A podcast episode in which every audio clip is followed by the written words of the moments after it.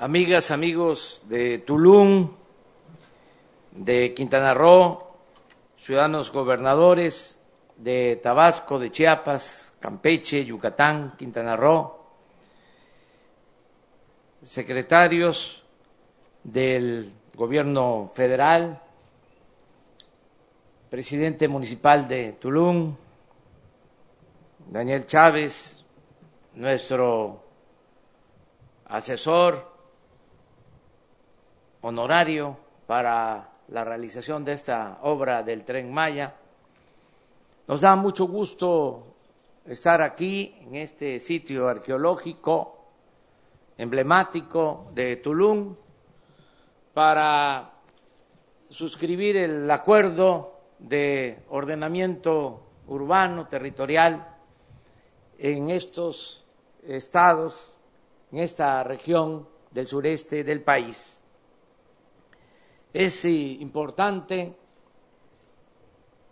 poner orden, que no haya anarquía, que no haya caos, que podamos definir los planes de desarrollo urbano en esta región del sureste, definir con mucha claridad las reglas y sobre todo el que hagamos el compromiso de trabajar de manera coordinada y actuar con honestidad para no seguir con el desorden y la corrupción en todo lo relacionado con el manejo del uso del suelo. Va a ayudar mucho el que nos pongamos de acuerdo y que se respeten los planes de desarrollo urbano para esta región tan importante en lo cultural, en lo histórico, en lo social de nuestro país. Vamos eh, de esta forma a cuidar el medio ambiente, en el que no se destruya nuestro territorio, que cuidemos nuestros recursos naturales, que son únicos por su variedad biológica en el mundo, lo que existe aquí de flora, de fauna nativa, es eh, de lo más valioso del mundo. Y también que cuidemos el patrimonio cultural, arqueológico de esta región, que lo mismo, estamos hablando de una de las regiones de más importancia cultural en el mundo. No hay regiones así, como lo que significa el territorio donde florecieron las grandes civilizaciones, la cultura madre, la cultura olmeca y la gran cultura maya. Por si fuese poco, aquí están las playas, el mar eh, Caribe, el Golfo, también estamos hablando de paraísos, de Edenes, de zonas bellísimas como Cancún, toda esta ribera maya y la parte del Golfo de México, que es también bellísima.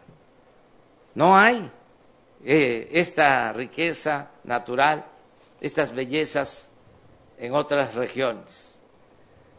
Con el tren Maya vamos a integrar eh, toda esta grandeza, vamos a crear una república para la cultura, para el arte, la recreación, la belleza en nuestro país. Es todo un mundo. Es, eh, en efecto, el mundo maya. Es eh, desarrollo por donde florecieron las eh, ciudades mayas. Es Palenque y es eh, Calakmul, y es Tulum, y es Chichen Itzá, y es Usmal, y es Esna. No, hay más eh, belleza que lo que se tiene en esta región del sureste. Y ese es el propósito del tren Maya,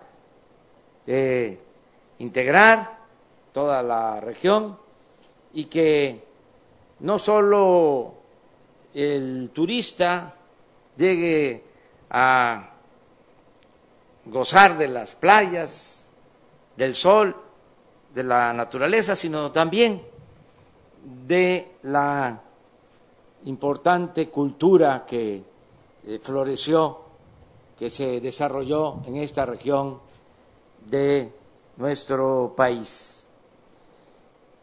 Este programa, como aquí se mencionó, pues es también una reivindicación para los estados del sureste, que siempre se habían quedado rezagados.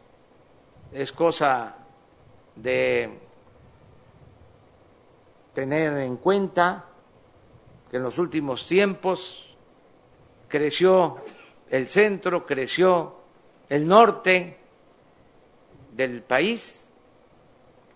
El centro creció en los últimos 30 años a una tasa promedio anual de el 2%, el norte a una tasa promedio anual del 4% y el sureste decreció en las últimas tres décadas. Lo poco que hubo de crecimiento se dio acá, precisamente, en el norte de Quintana Roo. Por eso se pobló mucho Quintana Roo. Vinieron a buscarse la vida muchos mexicanos de otros estados, fundamentalmente de estados del sureste, porque en Cancún y luego en la Riviera Maya, Playa del Carmen, se logró eh, dar trabajo porque hubieron crecimientos del 6, del 8% anual por mucho tiempo. Mientras eh, no crecía Yucatán, mientras no crecía Campeche, mientras decrecía Tabasco, Chiapas, acá había crecimiento y trabajo, empleo. Por eso venir eh, a Quintana Roo es encontrar eh, habitantes de toda la República. Esa es la historia reciente. Hay que agradecer mucho la hospitalidad, la fraternidad, la solidaridad de la gente originaria de Quintana Roo, que le permitió en momentos difíciles a muchos mexicanos venir a trabajar y a buscarse la vida a el norte de este estado. Ahora vamos eh, a que el sureste eh, tenga crecimiento como el centro y como el norte. No significa que se va a abandonar el fomento a las actividades productivas, el crecimiento del centro, del norte del país, Vamos nada más a promover un desarrollo más igualitario, que no haya crecimiento solo en islas del país, en zonas turísticas, en las ciudades fronterizas, en algunas ciudades del centro del país y de crecimiento, abandono, incluso pérdida de población en la mayoría de los municipios de México, como sucedió durante todo el periodo neoliberal.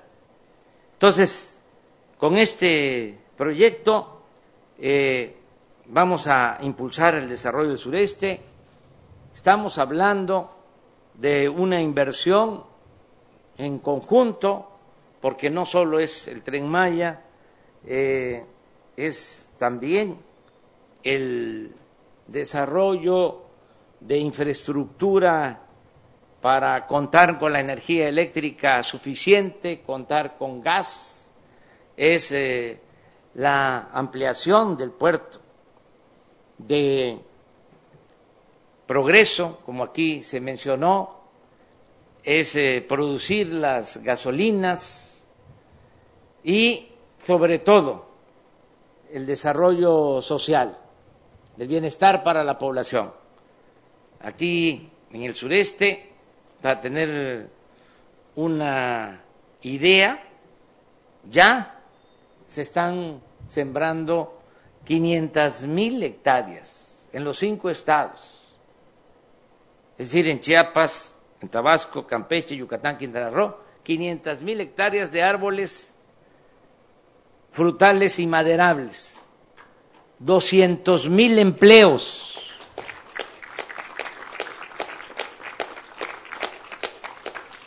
Es el programa de reforestación más importante que se haya llevado a cabo en el sureste y es el más importante del mundo.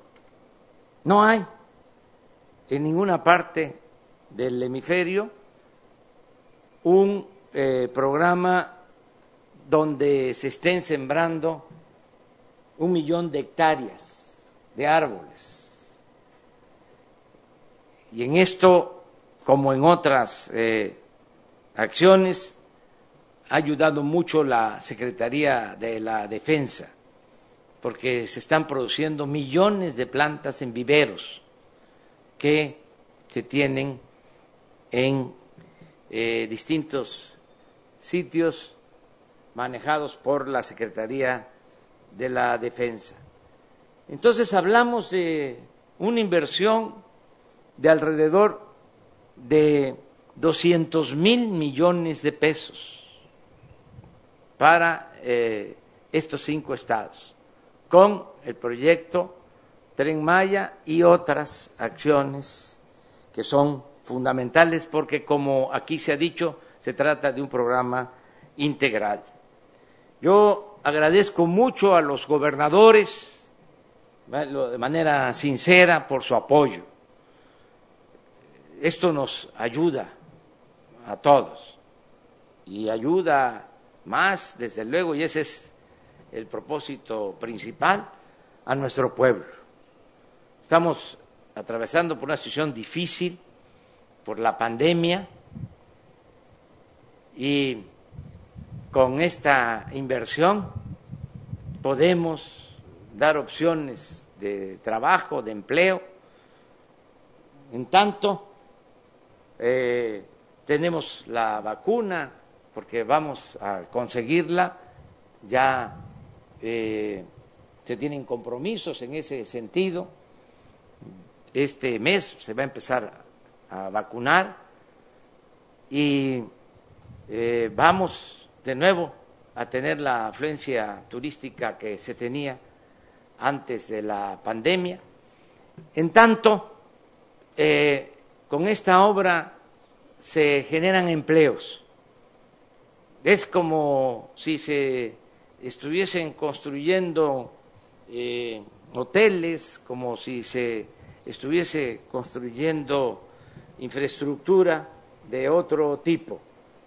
En los tramos del tren Maya se está dando mucho trabajo y va a haber todavía más oportunidades de empleo porque ya vamos a eh, comenzar el tramo de Cancún a Tulum, que es un tramo con poca eh, distancia con relación a los otros, pero complejo, porque se va a realizar eh, la vía, el paso del tren en la misma carretera que se va a modernizar y tenemos que evitar eh, que se afecte el tráfico, que no se produzcan muchas molestias, que no haya embotellamientos.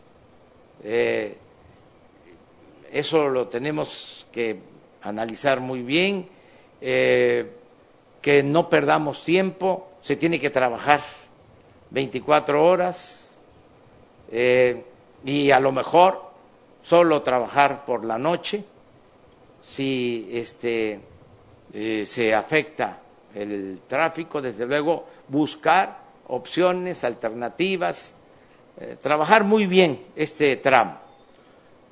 las empresas que se hagan cargo tienen que ser muy responsables. Aquí sí no podemos eh, demorarnos en nada. Tienen que ser empresas muy profesionales. Y eso va, decía yo, al mismo tiempo a generar empleos eh, y vamos también ya eh, a comenzar la construcción del aeropuerto de Tulum. Ya se tomó esa decisión. Estamos eh, contando con el apoyo no solo de la Secretaría de la Defensa, también de la Secretaría de Marina, en todo Siempre eh, estamos eh, eh, señalando de que son las dos instituciones fundamentales del Estado mexicano, la Secretaría de Marina, la Secretaría de la Defensa. Entonces, en la construcción del aeropuerto de Tulum, aunque va a estar a cargo de los ingenieros militares, participa también la Secretaría de Marina, porque su base aérea de la Secretaría de Marina va a formar parte de este complejo, de eh, el aeropuerto, de la estación del tren y de el desarrollo urbano. Va a ayudar al ordenamiento urbano en Tulum. Y también, eh, como aquí se ha dicho, se va a iniciar pronto la construcción del tramo Tulum a Chetumal y el tramo de Chetumal a Escárcega para cerrar el circuito. Y van a estar esos dos tramos a cargo de la Secretaría de la Defensa. Estamos solo esperando que avancen más eh, los ingenieros militares para que terminen, como ya está programado, el aeropuerto Felipe Ángeles de la Ciudad de México. Em, está el compromiso de que ese aeropuerto se va a inaugurar el 21 de marzo del 2022. Estamos hablando de 14 meses, 15 meses de trabajo, pero se va a cumplir. Y es una obra lo mismo, de dimensión mundial. Es un ejemplo de construcción. Ayer lo mencionaba de que constantemente se muestra cómo en China en muy poco tiempo hacen grandes obras de infraestructura. Nosotros podemos presumir que se está haciendo una obra así, de dimensión mundial, ese aeropuerto Felipe Ángeles, por el tiempo, por los costos, por la calidad de la obra. Entonces, eh, avanzando eh, más para terminar con el aeropuerto, eh, ya van a empezar los equipos de ingenieros militares hacerse cargo de estos dos tramos, de modo que para el 2023 tengamos ya el tren en funcionamiento, el tren Maya, y que eh, del 2003 al, perdón, de 2023 al 2024 empecemos ya con el funcionamiento y la operación, que es muy importante. Eh, quienes estamos aquí, como vivimos en un sistema democrático, aspiramos a que haya democracia, que no haya reelecciones, somos eh, todos eh, partidarios del sufragio efectivo y de la no reelección. hay que pensar que no vamos a estar nosotros, pero que debemos de entregar la estafeta a los nuevos gobernantes y entregar eh, muy bien en cuanto al funcionamiento de estas obras, la operación del tren, para que este, sea autosuficiente en lo económico, que se garantice el que el tren de pasajeros eh, cobre una tarifa justa, la que tiene que ver con los usuarios eh, nacionales, que se cobre una tarifa mayor en el caso del turismo, porque este mm, puede eh, pagarse esa tarifa mayor. Y que sea también una tarifa baja para el transporte de carga, para impulsar el desarrollo de esta zona. La administración, la operación del tren, eh, la tenemos que definir eh, con tiempo. Estamos eh, pensando que de Tulum hasta Palenque, que son tres tramos del tren, más el aeropuerto de Tulum, el aeropuerto de Chetumal, el aeropuerto de Palenque y el aeropuerto Felipe Ángeles de la Ciudad de México se maneje en una empresa que dependa de las Fuerzas Armadas con el propósito de que sea buena la administración del tren, de los aeropuertos, que sea autosuficiente y que las utilidades de esta empresa se destinen a fortalecer las eh, finanzas para pensionados y jubilados de las Fuerzas Armadas, tanto de la Secretaría de Marina como de la Secretaría de la Defensa. No eh, quiero eh, dejar de mencionar dos cosas por las que considero así se debe de operar el tren junto con los aeropuertos. Primero, porque tenemos que proteger esta obra para que no haya la tentación de privatizarla.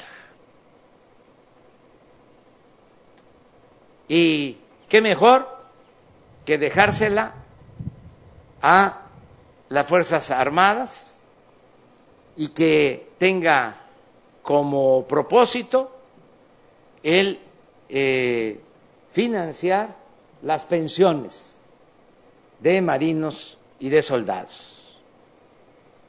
Ese es un objetivo. Y el segundo propósito para entregar el tren y los aeropuertos a las Fuerzas Armadas es que debemos de garantizar la seguridad en la región. Aquí tenemos que cuidar de que no tengamos ningún problema de inseguridad, para que eh, se garantice a todos los que visiten esta región de que van a poder estar seguros. Ya se está logrando este propósito, no ahora, de tiempo atrás. Hay que tener en cuenta que hay dos estados que son de los más seguros, si no es que los más seguros del país, Yucatán y Campeche, de acuerdo a datos de incidencia delictiva. Y lo mismo vamos a lograr aquí, en Quintana Roo y en Tabasco, que se ha avanzado mucho en esa materia, y desde luego en Chiapas, que vamos también este, obteniendo muy buenos resultados. Pero en toda esta región y además por lo que significa a la zona fronteriza, tenemos que darle atención especial a la seguridad. Aquí nada más eh, dejo el apunte de que se cumplió con el propósito de que haya una política fiscal favorable a la frontera sur. Esto en beneficio de Chiapas, en beneficio de Tabasco, en beneficio de Campeche, en beneficio de Quintana Roo. Van eh, los eh, habitantes, las empresas de estos estados eh, fronterizos van a tener subsidios como en la frontera norte. Se va a pagar el impuesto sobre la renta, solo el 20%, se va a pagar eh, el IVA a la mitad, es decir, 8%, eh, y de manera especial va a definirse ya con un decreto que va a empezar a entrar en funciones desde el primero de enero del año próximo, ya Chetumal es de nuevo zona libre, zona franca. Y esto va a requerir también de seguridad.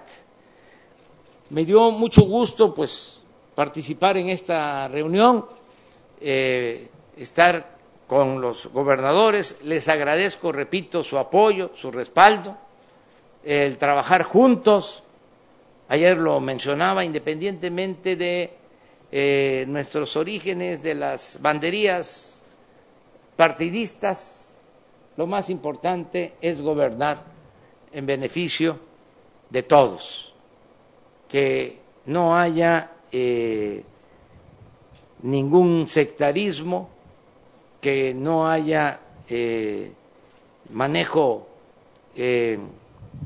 partidista en nuestras acciones, porque partido, como su nombre lo indica, es una parte, gobierno es la representación de todo un pueblo. Y así se está entendiendo. Yo, la verdad, les agradezco mucho por su apoyo, por su respaldo, y vamos adelante. Eh, todo lo que significa transformar, pues también eh, representa el enfrentar adversidades, obstáculos, pero hay que seguir adelante.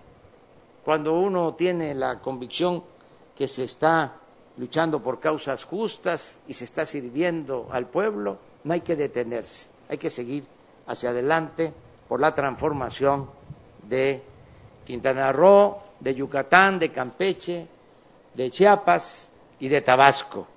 Y viva México. Muchas gracias.